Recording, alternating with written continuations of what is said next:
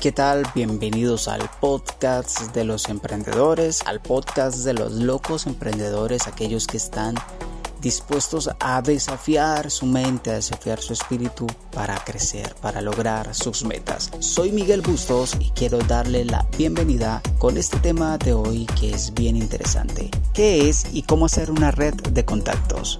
Bienvenidos.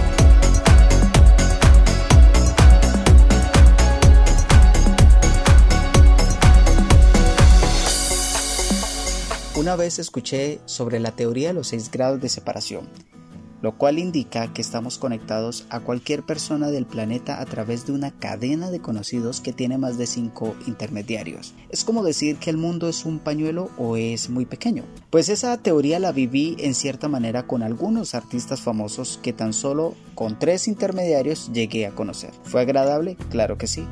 Pero hoy no quiero hablarte de cómo los conocí, sino de los tipos de red de contacto que necesitamos en nuestro emprendimiento, ya que necesitamos crecer, avanzar y lograr nuestros objetivos. Tienes conocimientos, habilidades, pero no puedes hacer mucho si estás solo. Una red de contactos te ayuda en el proceso de emprender. De hecho, si revisas tu lista de contactos de WhatsApp, vas a encontrar personas de todo el mundo con las que puedes compartir conocimiento, experiencias y hasta negocios. Siempre suelo recomendar que deben testear con sus contactos de WhatsApp antes de iniciar un emprendimiento, analizando lo que vas a ofrecer y el negocio que deseas establecer.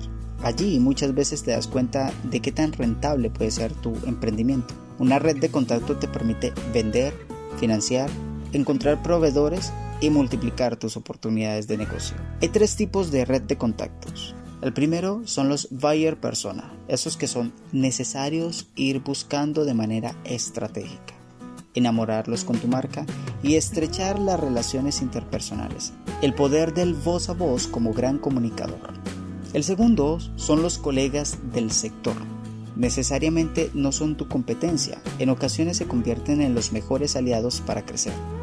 No todos podemos atender al mismo tiempo, ellos se apoyarán en ti y viceversa. El tercero, los partners estratégicos, una sociedad con un fin empresarial, una alianza de colaboradores que puede darse en conocimiento, valores o sinergia que fortalece las marcas. Para crecer es necesario fortalecer esos lazos y conexiones manteniéndoles actualizado con lo que pasa en tu sector o gremio Usa las redes sociales para potenciar esos contactos y darles valor constante. Ahora, todos conocemos al menos 5 personas que conocen a otras 5 y ellas otras 5 y así la línea sucesivamente.